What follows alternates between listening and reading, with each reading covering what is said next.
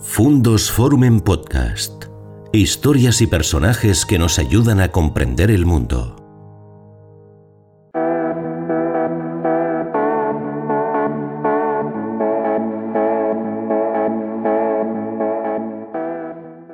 ¿Qué tal amigos? ¿Cómo están? Bienvenidos a un nuevo encuentro en nuestro canal Fundos Forum. Este encuentro de citas para la conversación, para la entrevista, para el diálogo con personajes que quizá de otro modo no tendríamos oportunidad de conocer, pero que de esta manera y que con este canal digital y con este proyecto cultural pueden dar a conocer sus quehaceres y sus trayectorias y nos son muy útiles, nos vienen muy bien.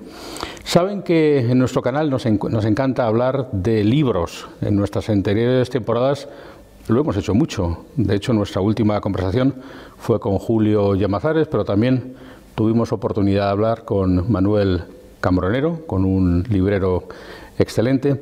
Y hoy queremos hablar también de libros, pero lo vamos a hacer con una persona polifacética, que es un artista, y de hecho es poeta, pero también fue músico, es un empresario y en su calidad de tal es librero, pero también es editor, tiene una editorial y por si no fuera suficiente como para completar este a modo de personaje racentista, resulta que es palentino de Alar del Rey.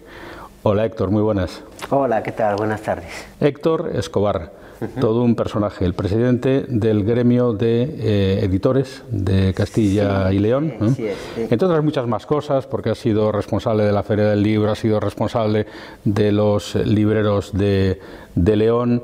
Eh, la verdad es que sobre todo a Héctor lo que le apasiona es la vida, la cultura y sus distintas manifestaciones. No sé si más la música o la literatura a estas alturas de la vida. Yo ante todo soy un entusiasta y y ahora que estamos viviendo una época pandémica, yo siempre digo que me gusta contagiar, pero no el virus, no, me gusta contagiar entusiasmo, ilusión, eh, me gusta poner en valor la creatividad de, las personas que me rodean, descubrir cada día pues, eh, nuevos autores, nuevos artistas, nuevos músicos, porque creo que, la cultura en general pues, es una especie de cobijo para el ser humano en, los espacios en los que el ser humano necesita en cierto modo, hablar, ya sea personalmente para, su interior o externamente con, otros, ciudadanos o con otros humanos. ¿no? Pero, pero básica y fundamentalmente creo que la vida es algo que pasa muy rápida y que, la concepción del ser humano como único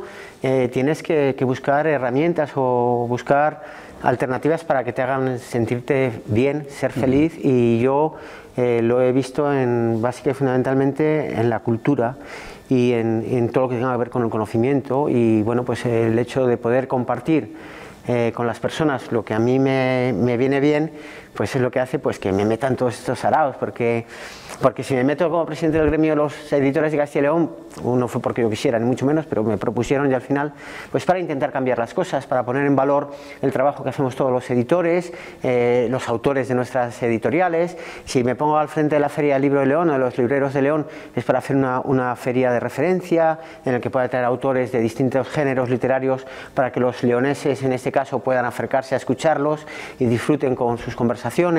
Si tengo un grupo de música, es para hacer música para contagiar pues lo que a mí me gusta, que en este caso es el pop.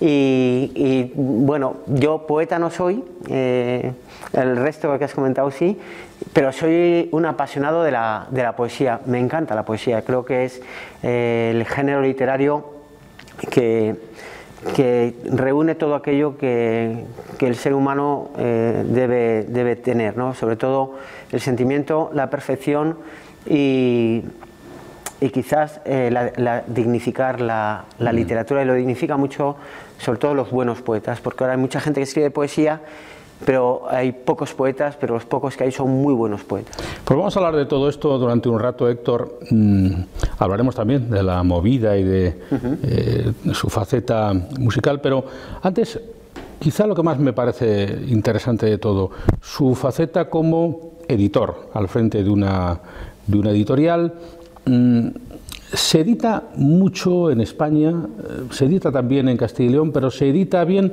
o se edita sin filtros? Vamos a ver, eh, evidentemente eh, España es uno de los países mayores productores de, libros, vienen publicando en torno a 90.000 títulos al año y bueno, pues los editores que tenemos vocación editorial nos podemos equivocar, evidentemente, ¿no? Pero, pero todos eh, tenemos eh, directores dentro de cada, de cada colección, de, dentro de la editorial, eh, gente de la literatura o los propios editores somos los que decidimos lo que, lo que se edita o no.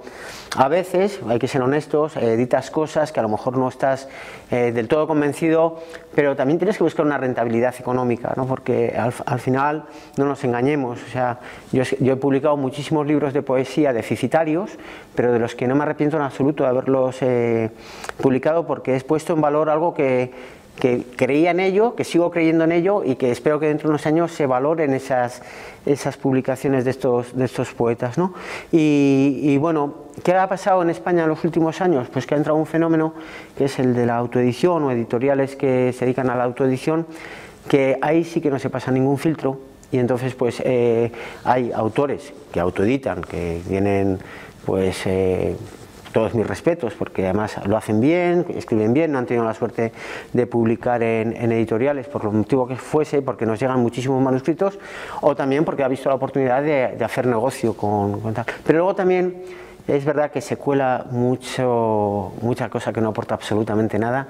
Eh, ni, con, ni con, digamos, en primer lugar, eh, libros con muchas erratas, muy mal escritos, eh, que, no aportan absolutamente nada y que, bueno, pues el miedo que me da es que caiga en, manos de personas que piensan que eso es literatura y, bueno, pues ahí creo que tiene que haber una regularización, que se debería regularizar esto, ¿no?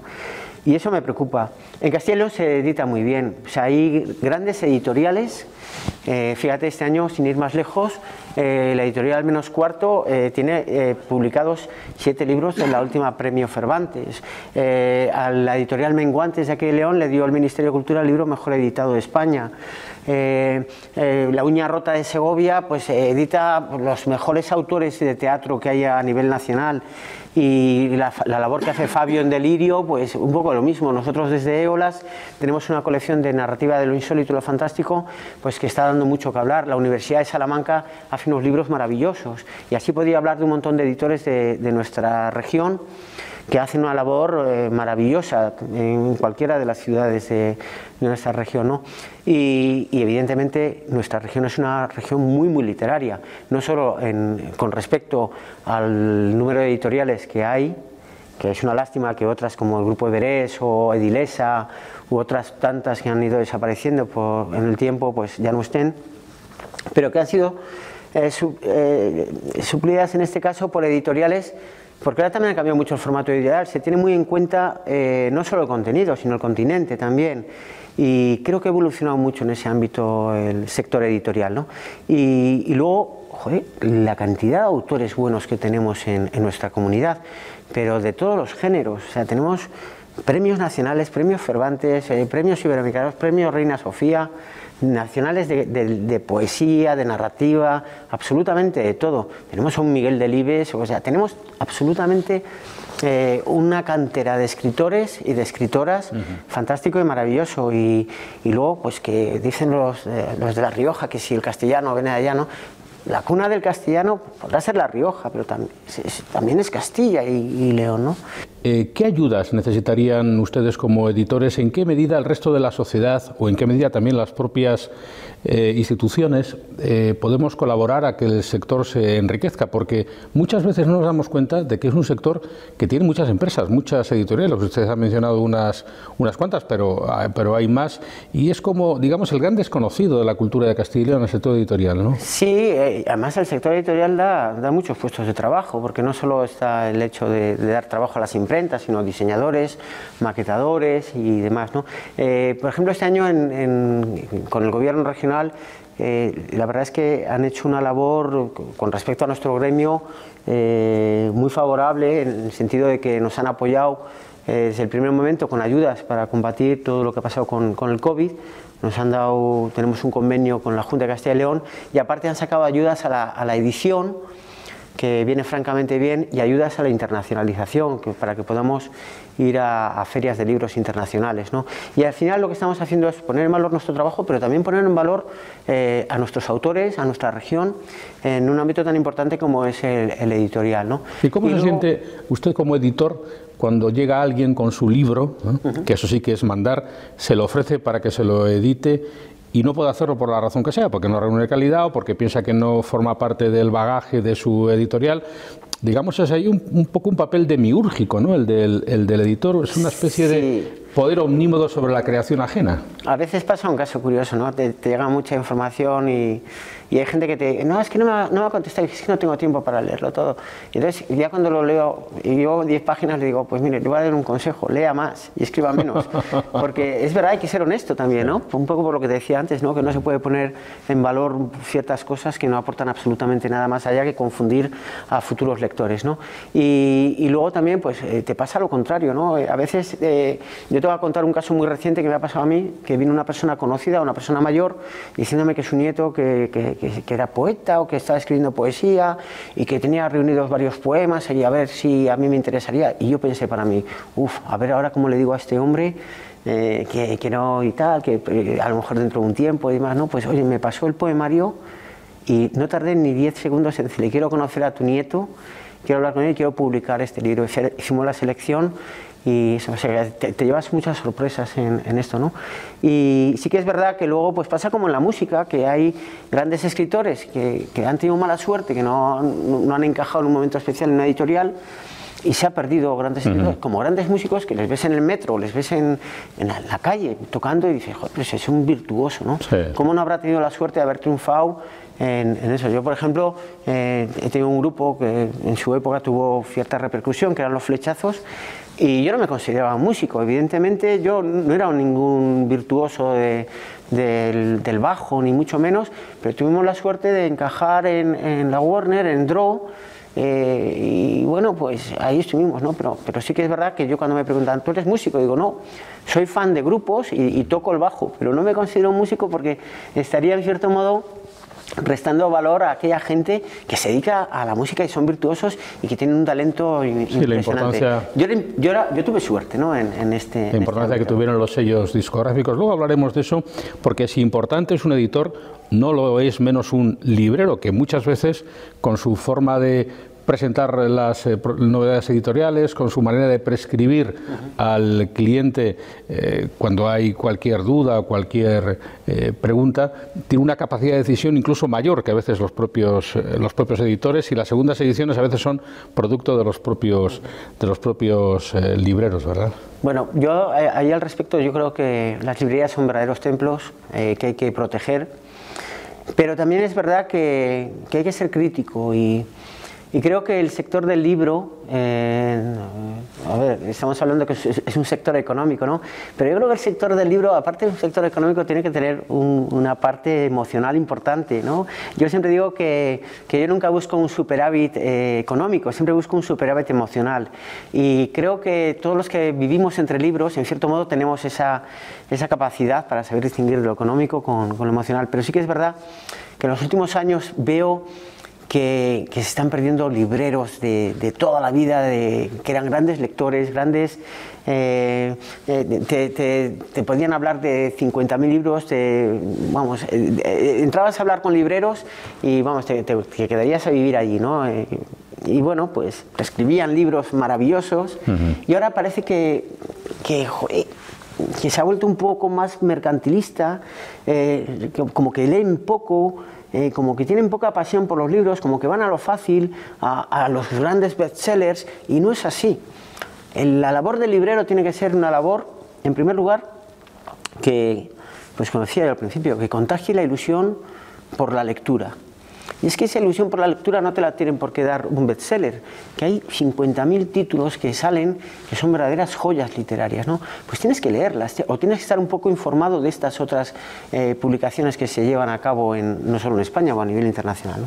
Pero en España se compra mucho y se lee poco. A ver, yo hay una cosa que siempre digo cuando presento un libro a mucha gente, les digo, ustedes vienen aquí van a comprar el libro del, pariente o del, del conocido, yo les rogaría que, lo lean, porque si lo compran y no le leen, eh, a mí me están haciendo un favor, pero a, la persona que ha hecho el esfuerzo de escribirlo, pues no, ¿no? Eh, se compran libros, sí, claro que se compran libros. Y se venden libros eh, también, ahora con, todo lo que ha pasado sí que es verdad que el, sector del libro ha sido de los menos afectados y creo que ha sido un sector que se ha visto favorecido incluso porque eh, las personas un poco huyendo de tanta información sobre el COVID y, sobre todo este tipo de situaciones que, generan mucha incertidumbre y mucha ansiedad, pues han buscado en la lectura un refugio pues para intentar mantenerse un poco al margen de tanta, de tanta tristeza, ¿no? porque ver un telediario hoy en día es como entrar a una cámara de tortura. Yo intento evitar eh, cualquier tipo de información que no me aporte más allá que el hecho de, saber que eh, en cada día a día de las personas pasan cosas maravillosas también, ¿no? Y que esas habría que ponerlas en valor también, ¿no? Y, sí, perdón, actor, y en estas Navidades em, o en este último año, em, ¿cuáles siguen siendo las temáticas que más, que más venden? ¿Hay alguna novedad?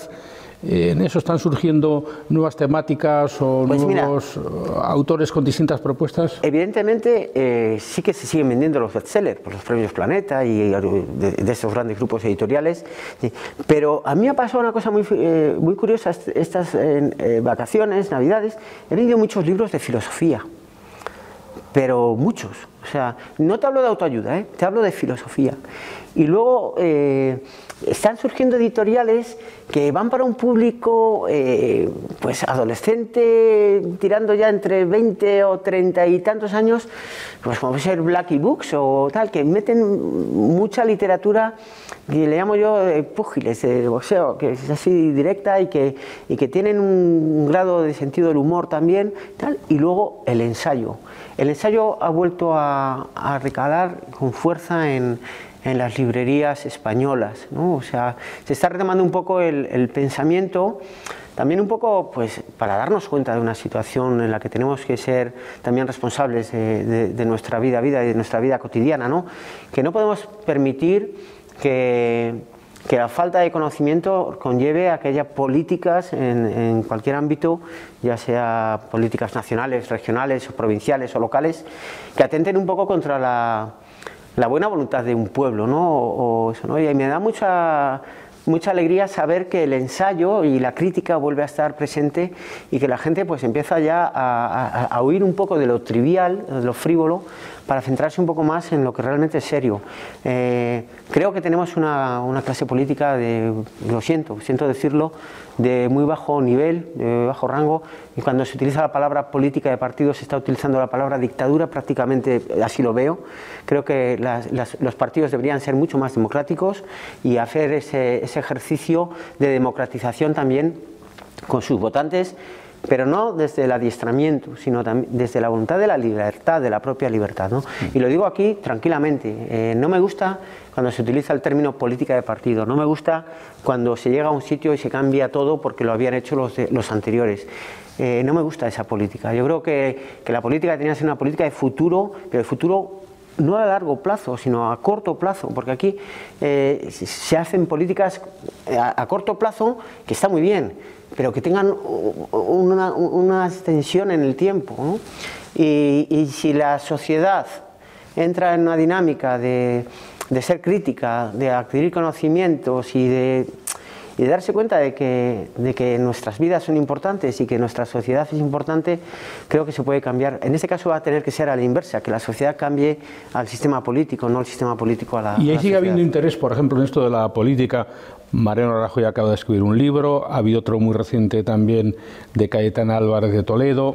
Todos los meses hay libros vinculados con la política. ¿Sigue habiendo interés por parte del lector o hay un cierto hastío, como usted menciona? No, eh, al final, si es que tienes que leer estos libros o, adentrarte un poco en ellos para darte cuenta que no aportan absolutamente nada más que anécdotas. Y las anécdotas, a mí que me den libros de diarios, de grandes diaristas, de grandes diaristas de la literatura que me ponen antecedentes no solo de un espacio en el tiempo, sino también de cómo vivía esa sociedad, de la política que se, llevaba a cabo en esa sociedad.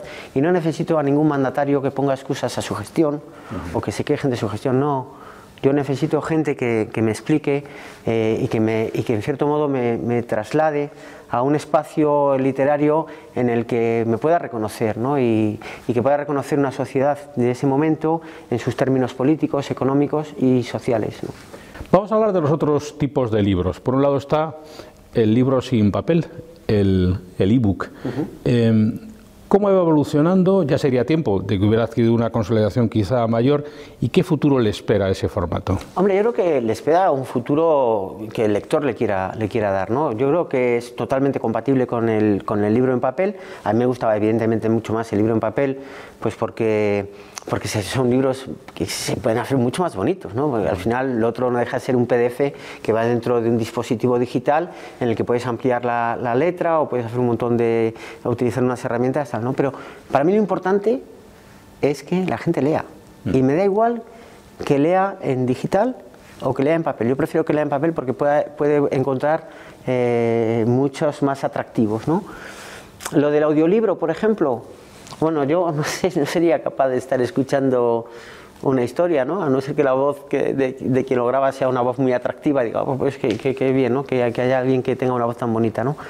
Pero no creo que sea una, perspectiva de futuro con relación al libro más allá pues, de estos años que se ha puesto un poco de moda, ¿no?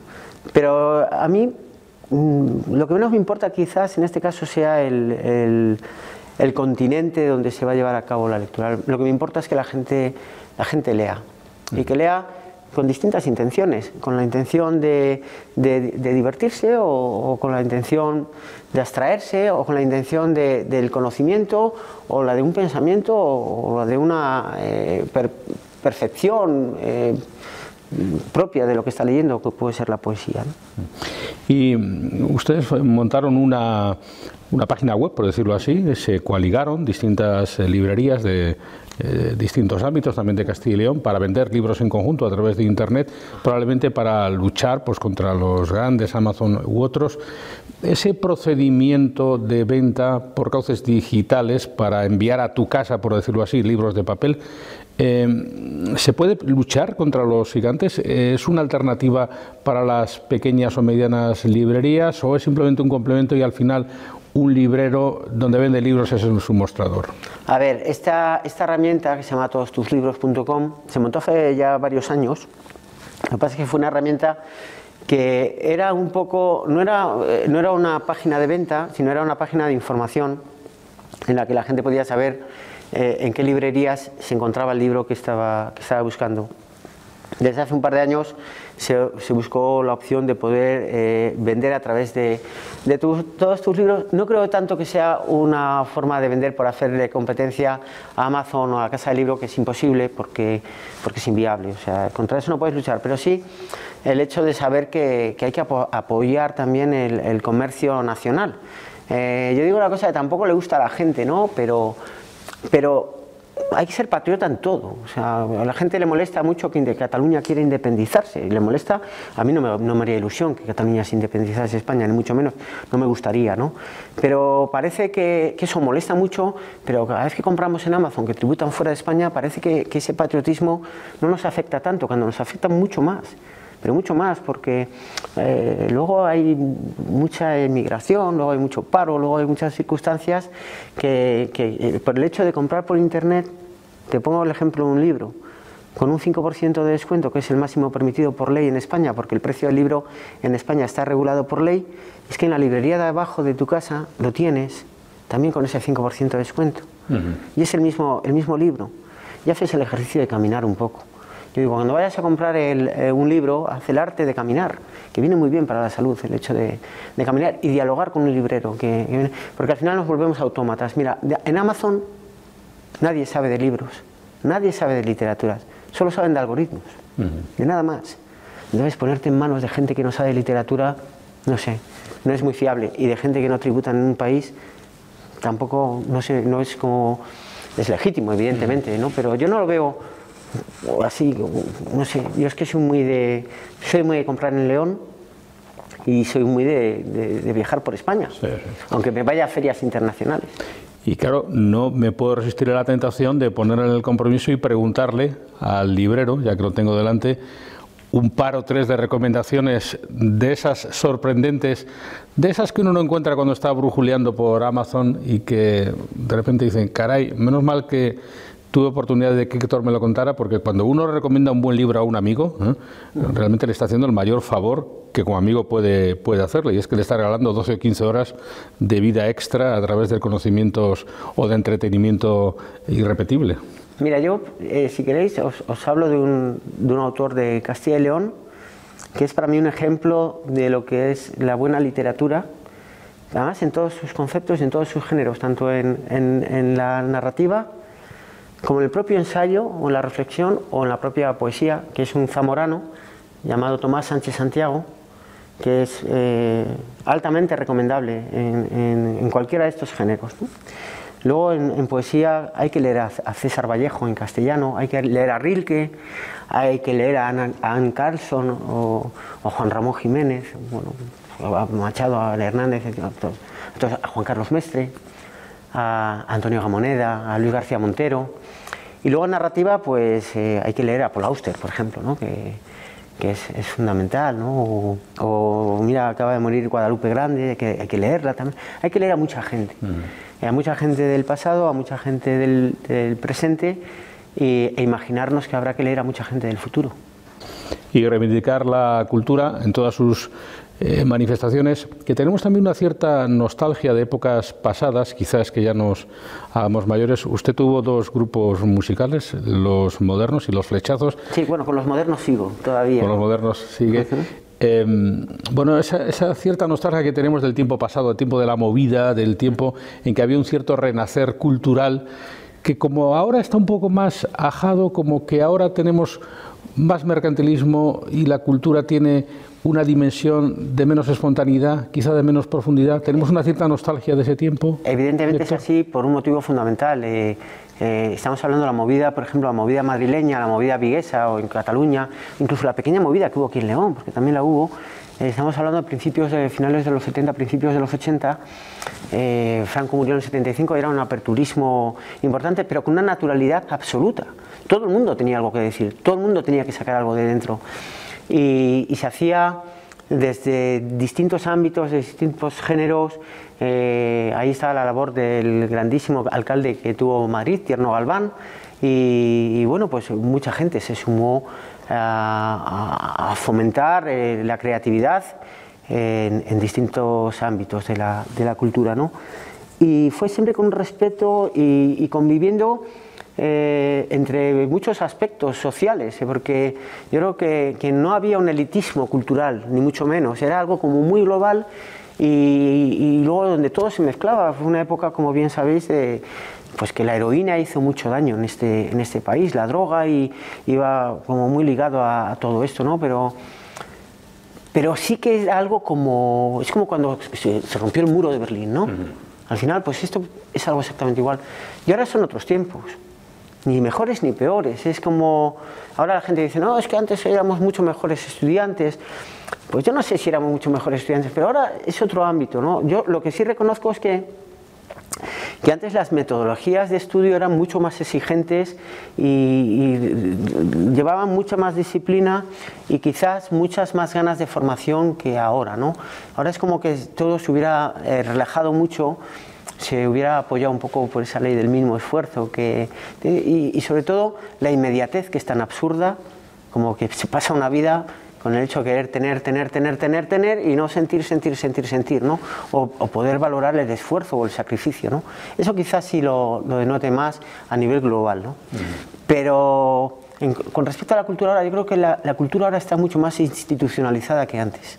Y eso sí que es un, eso sí que es un error porque antes eh, había muchas galerías de arte, había muchas. Eh, antes la, el, público en general, la cliente, el clientelismo, el eh, en el, buen sentido, el cliente consumía mucha cultura. Ahora lo consume de manera porque las instituciones eh, quizás sean las que más consuman, porque son las que más están sujetando, sustentando el, tejido cultural eh, a, estos niveles. Como que en esa época, Héctor, la cultura iba de abajo arriba y ahora iría más como de arriba a abajo, quizá.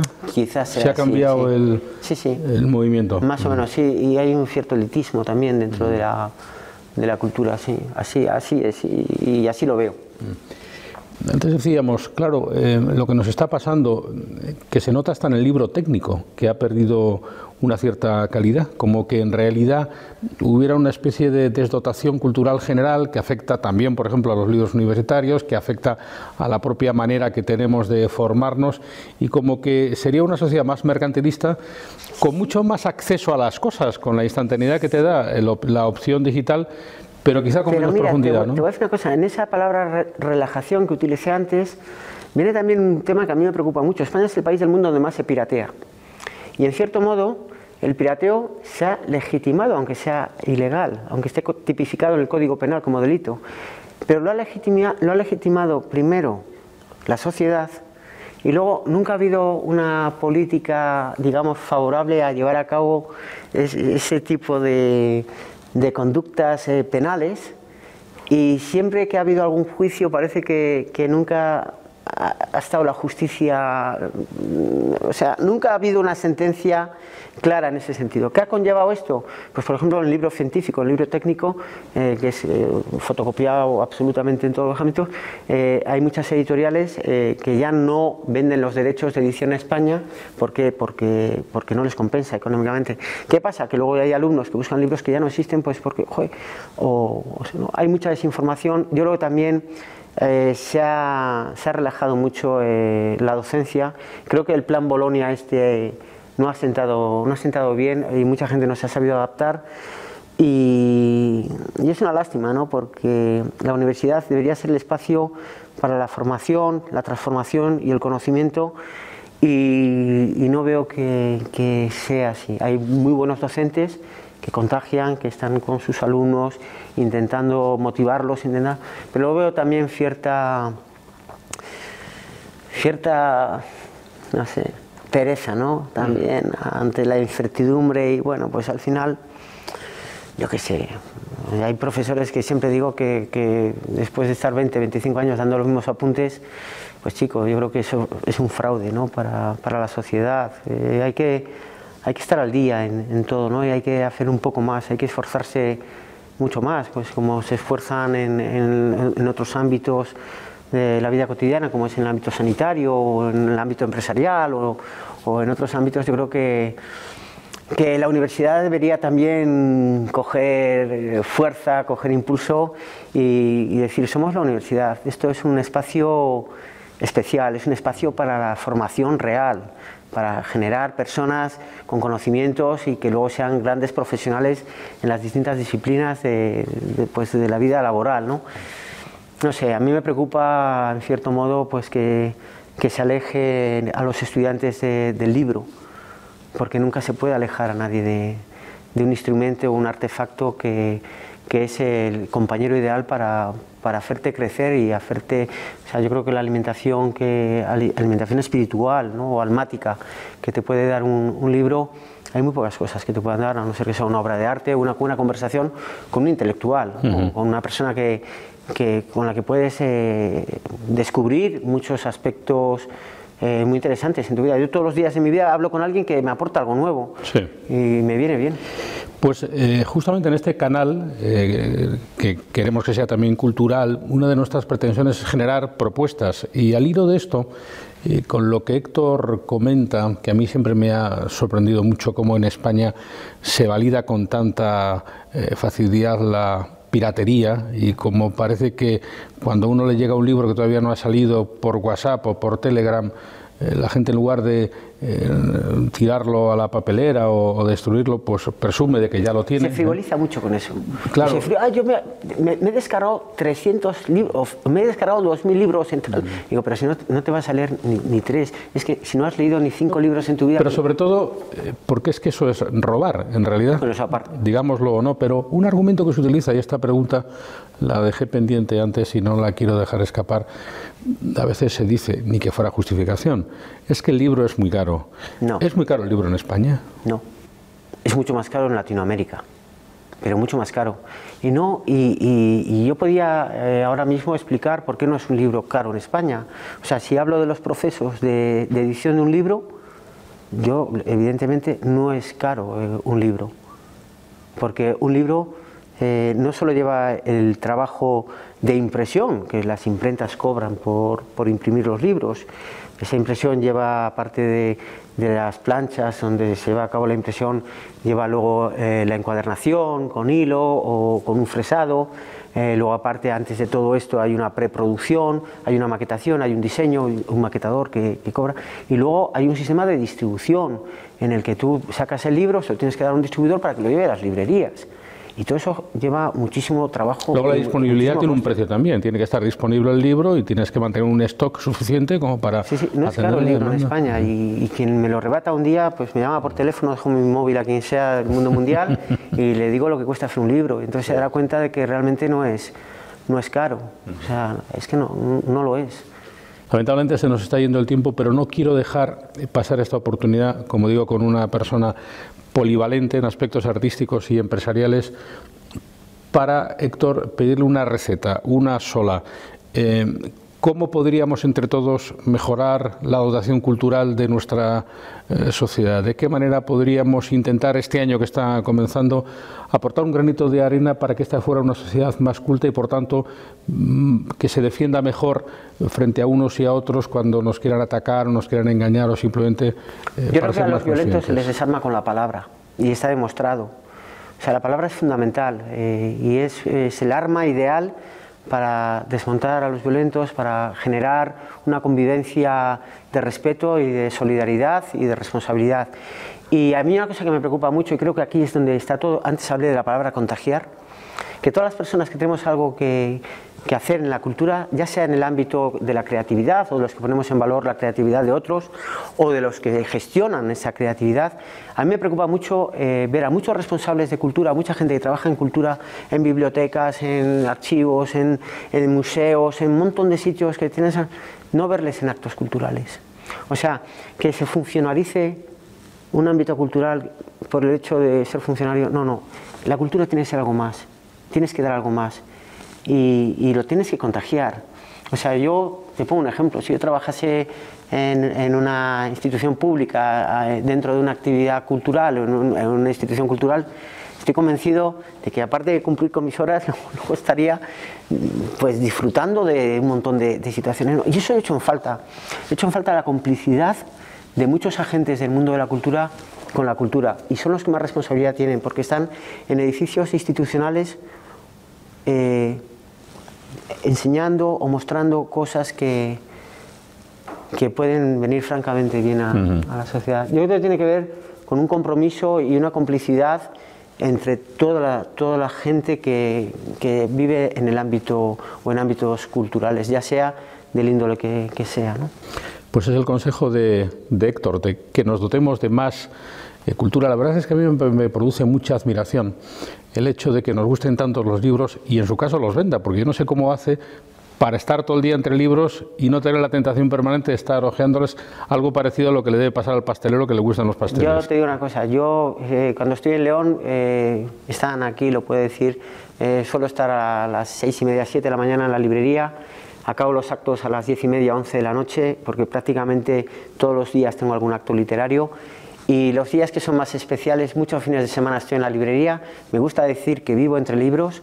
Y hay dos días muy especiales, que son tanto el día Nochevieja como el de, año, como el de Nochebuena, que por las tardes me gusta estar solo en la librería, como un poco homenajeando a los libros que ya llevan tanto tiempo conmigo y que tantas veces he tocado, he, cambiado de sitio, he repasado y no sé, tengo una complicidad absoluta con, con los libros y si me dices que cuál es mi verdadera pasión, mi verdadera pasión independientemente de la música y otros tipos de disciplinas artísticas con las que he trabajado, como puede ser también en galerías de arte, que hubo una aquí en León, Maestro Nicolás de diseño, que fue maravilloso, y un montón de cosas más, es el libro.